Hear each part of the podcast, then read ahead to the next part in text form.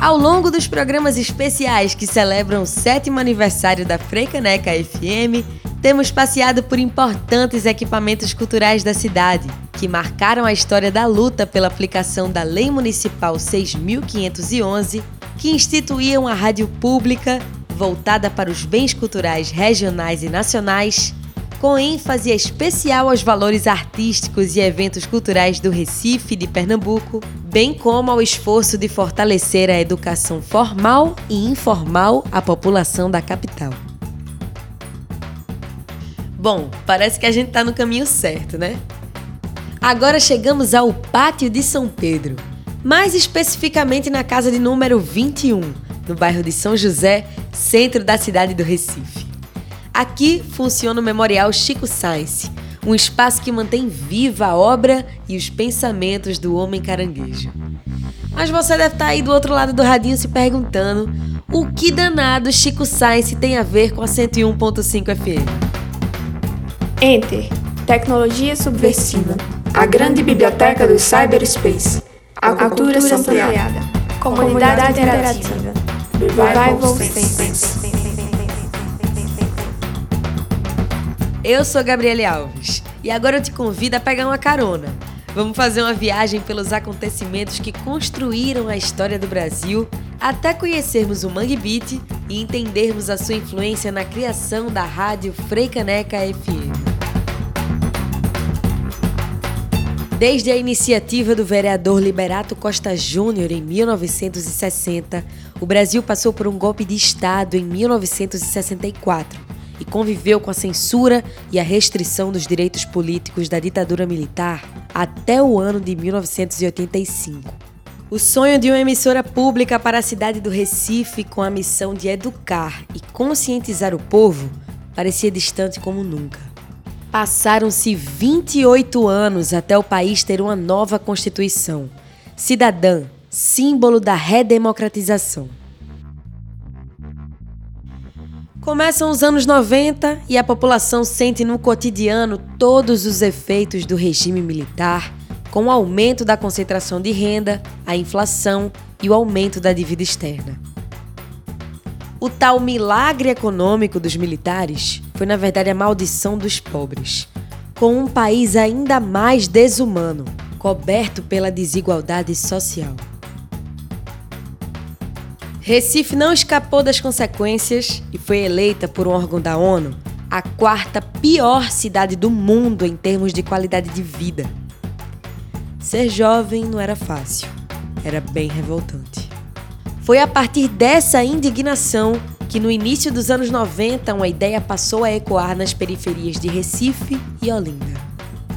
A rica biodiversidade dos mangues da cidade deu origem aos caranguejos com cérebro, que lançaram um manifesto em 1992 e inauguraram um movimento de valorização da cultura popular e do viver a cidade. Era o Mangue Beat, andando por entre os becos e coletivos da Manguetown. O que fazer para não afundar na depressão crônica que paralisa os cidadãos? Como devolver o ânimo, deslobotomizar e recarregar as baterias da cidade? E a resposta era cultura. Misturando música, cinema, moda e tudo mais que fosse permitido expressar. Aquela parabólica enfiada na lama dos manguezais absorvia toda a cultura que fervilhava na época, como o movimento hip hop. Mas também transmitia de volta toda a rica diversidade da cultura popular pernambucana, com seu maracatu, coco e embolada. A música constrói identidade é ferramenta educativa e potente plataforma de protesto. Vai muito além do som que a gente ouve, como nos conta Elizabeth Carneiro, pesquisadora do Centro de Documentação e de Estudos da História Brasileira da Fundação Joaquim Nabuco há 30 anos e ainda responsável pela Fonoteca da Fundagem, o maior acervo sonoro do Nordeste. A música tem um papel fundamental na educação e no processo cognitivo, ela representa o espírito de uma época, seu contexto social, político e cultural, de uma determinada sociedade em uma determinada época. Bom, se a música é capaz de fazer esse retrato de uma sociedade em determinado tempo, uma fonoteca como a da Fundagem nos permite explorar a história com ainda mais profundidade, mantendo uma imensa variedade de discos, mas também de registros radiofônicos, gravações de discursos e partituras. Muito do que se guarda também dentro de uma emissora radiofônica. Tomar consciência do poder de documentação dos materiais sonoros nos aproxima também do valor do rádio e do seu potencial de guardião da memória de um povo, como reforça a radialista Mariana Lira, uma das primeiras estagiárias da Frecaneca FM e autora do livro Rádio Frecaneca FM, da lei à primeira transmissão. Ter a história da rádio registrada, além de preservar a memória do rádio, não só da emissora, mas entendendo que ela faz parte da história do rádio brasileiro mesmo, que esse é um dos capítulos da história do rádio brasileiro, ter registro é relevante de diversas formas, seja para pesquisadores, estudantes, sociedade no geral, para a gente entender, primeiro, como é que a gente chegou até aqui e agora que a rádio está no ar. O que é que ela transmitiu nesses últimos sete anos? O que é que ela transmite agora? Com quem a rádio pública do Recife está conversando? É, quais são as demandas e debates da sociedade que a Frecanec FM conseguiu atingir? É, então, registrar é importante para que lá na frente, quando a rádio estiver comemorando 100 anos de transmissão, a gente tenha uma ideia, um retrato de como as coisas foram e olhe para a nossa história com carinho, que a gente entenda por que, que as coisas aconteceram da forma como aconteceram, quais escolhas foram feitas. Se agora eu estou podendo te contar sobre toda a linha do tempo da Rádio Pública do Recife e também sobre a trajetória de Chico Sainz no movimento Mangue Beat, foi justamente porque a memória de todos aqueles acontecimentos foi preservada. A lei da criação da Frecaneca FM, passando pelos discos do Mangue Beat e até mesmo pelos escritos dos manifestos do movimento, são documentos fundamentais da história da nossa cidade, registrando como éramos para que possamos entender como nos tornamos quem somos hoje, mantendo o equilíbrio entre o passado e o futuro. A rádio, como veículo de comunicação, ela tem uma importância substancial, seja na área de noticiário, entretenimento e formação de opinião. Na questão de entretenimento, a rádio, ou melhor, as rádios devem estar antenadas não apenas com a nova geração de músicos e gêneros musicais, mas, sobretudo, apresentarem uma programação voltada para as tradições musicais, pois na verdade, é, muitos desses artistas é, dessa nova geração, eles foram discípulos de gerações anteriores. Eis o papel educativo do rádio, é trazer uma programação voltada para todas as gerações e estabelecer esse diálogo, mostrar ao público que essa geração ela tem uma influência de, de gerações anteriores. assim como acontece aqui na Frecanec FM. Com a programação que contempla os artistas consolidados e apresenta os artistas contemporâneos lado a lado, de uma forma que a referência sustente a inovação. Modernizando o passado, foi feita a evolução musical e o movimento Mangue Beat extrapolou as fronteiras de Recife e conquistou relevância nacional e internacional destacando no mapa a cidade dos rios, pontes e overdrives que sabe unir tradição e contemporaneidade. Nessa missão de ter Pernambuco embaixo dos pés e a mente na imensidão, sempre reverenciando suas referências nas novas criações, os Mangue Boys e Mangue Girls relembraram como era sonhar e fizeram com que a música de Pernambuco reverberasse por todo o mundo. Eu vim com a nação zumbi, ao seu ouvido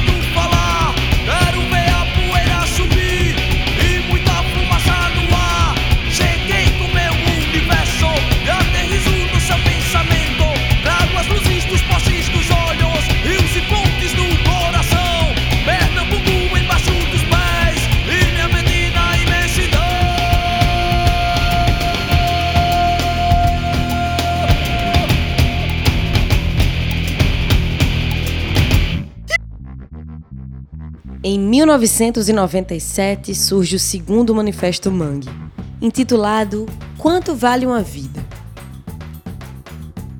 O grande símbolo do movimento Mangue Beat havia partido para o Hotel das Estrelas, na imensidão.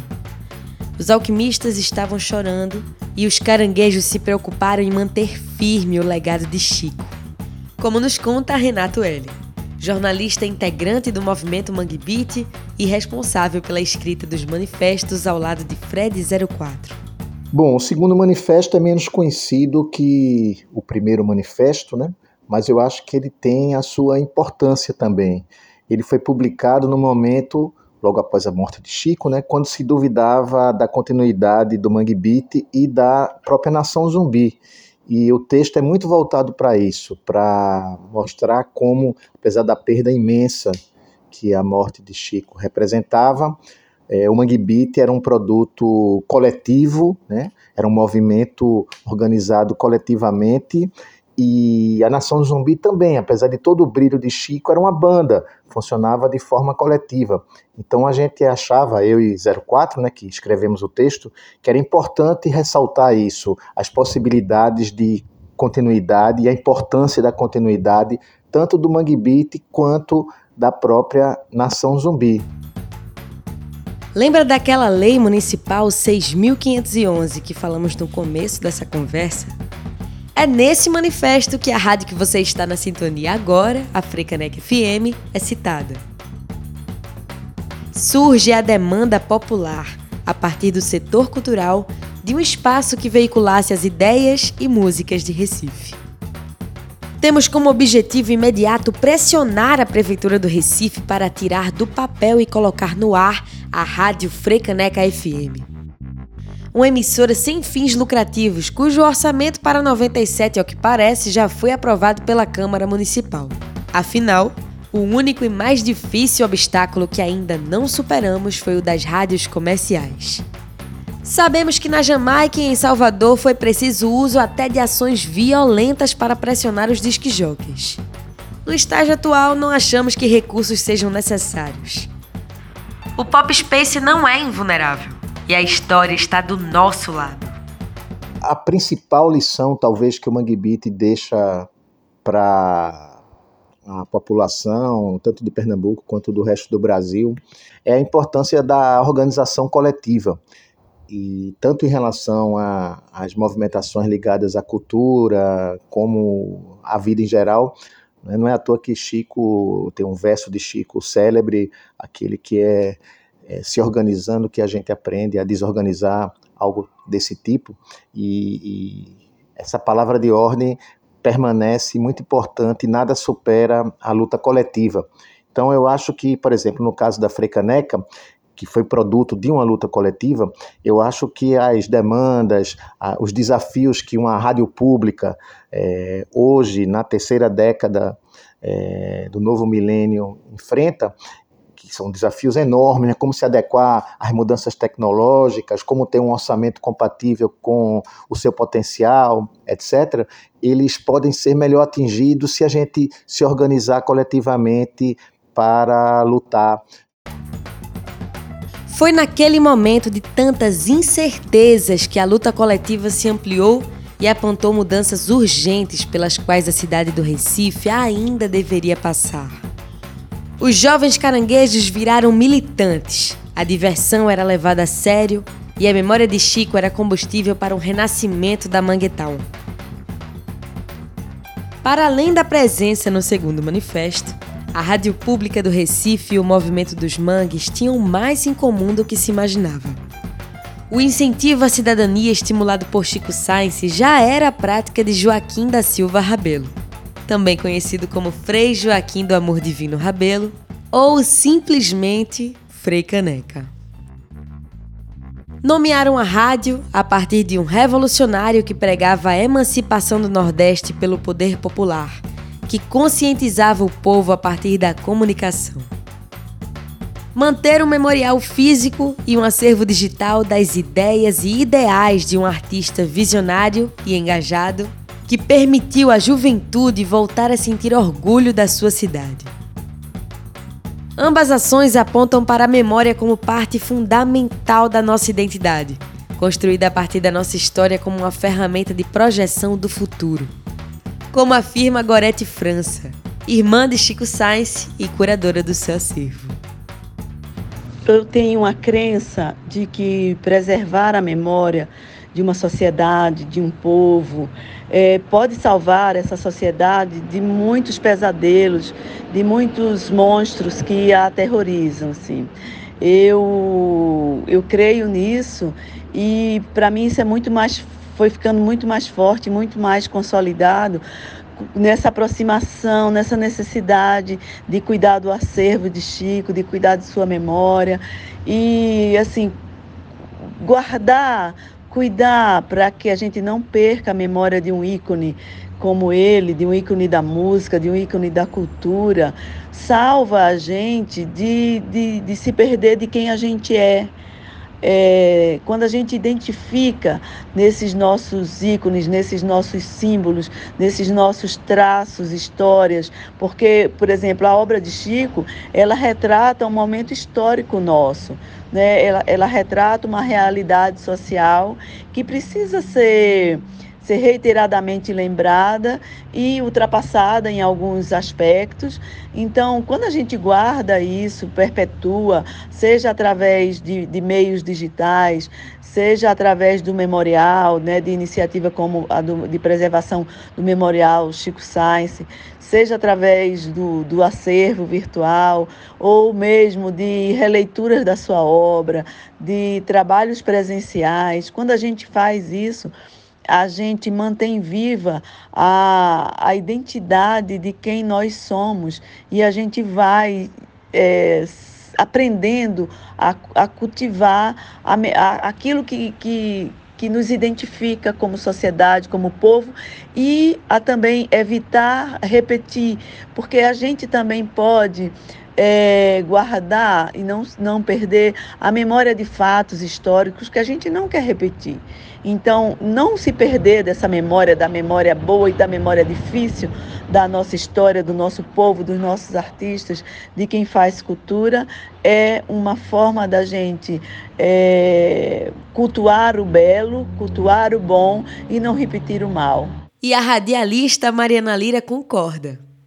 Eu acredito muito na importância da gente conhecer a nossa história. Tem uma frase famosa que diz que um povo que não conhece a sua história está condenado a repeti-la, né? Um povo sem memória é um povo sem futuro. Então, registrar a história da Frecaneca em um livro foi uma ideia que veio a princípio de um incômodo, porque eu sou recifense.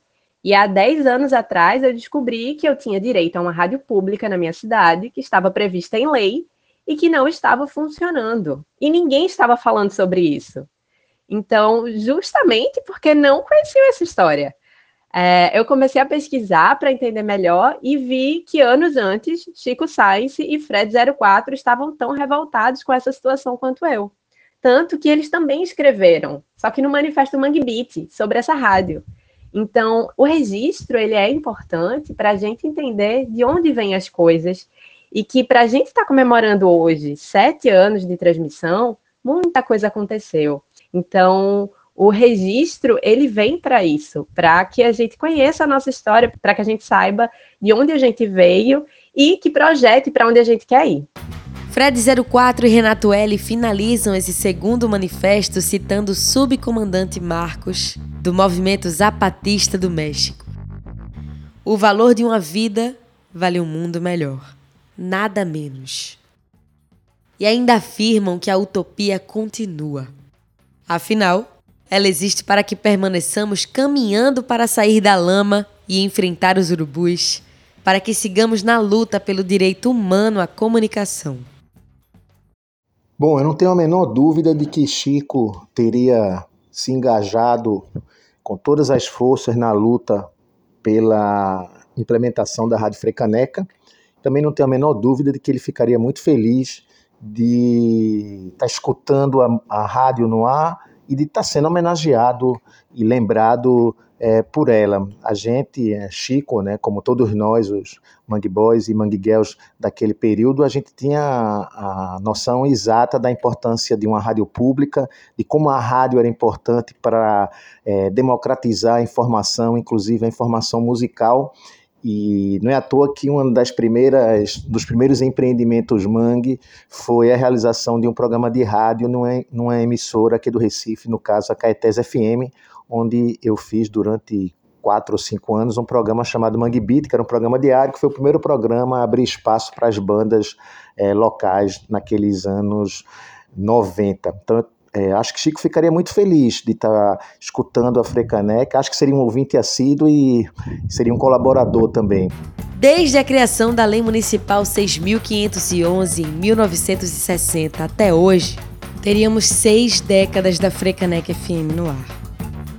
O que nos deixa a curiosidade: qual seria o tamanho do acervo desta emissora pública se hoje completasse 63 anos, catalogando diariamente as transformações da música local e o comportamento da sociedade? Eu fico muito feliz em poder comemorar o aniversário de sete anos da Freicaneca, essa rádio que foi muito sonhada, muito esperada, muito desejada, porque apesar da gente estar comemorando sete anos da primeira transmissão, a Frecaneca, enquanto ideia, ideal e sonho, existe desde 1960. Então, é uma história de muitos capítulos, né, que entrou na minha vida 10 anos atrás, quando eu comecei o curso de comunicação social, e é óbvio que eu me sinto muito, mas muito feliz em poder ver a rádio acontecendo e de ter participado, de certa forma, de tudo isso primeiro enquanto sociedade civil organizada, depois como estagiária, repórter, apresentadora.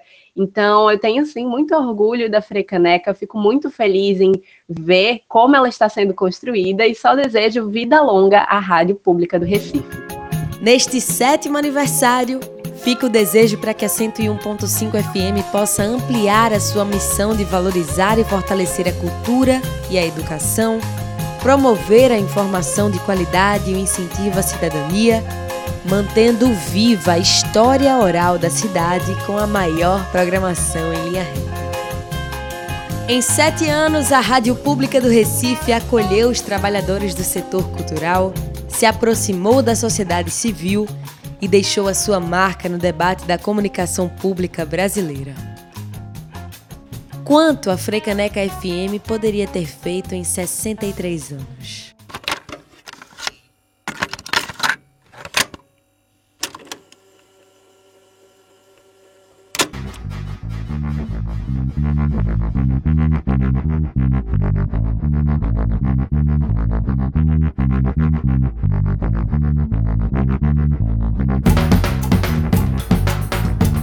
Neste passeio pelo Memorial Chico Sainz no aniversário da Frecaneca FM, contamos com produção de Bárbara Bittencourt, roteiro e apresentação de Gabriele Alves, edição e trabalhos técnicos de Thaís Barreto e direção geral de Alex Carvalho e Priscila Xavier. Este programa é uma produção especial em comemoração aos sete anos que a Freicaneca FM completa no ar. Toda a série está disponível para você ouvir novamente pelas plataformas de streaming e no site da emissora www.freicanecafm.org. Freicaneca FM. Toca cultura, toca o Recife, toca você.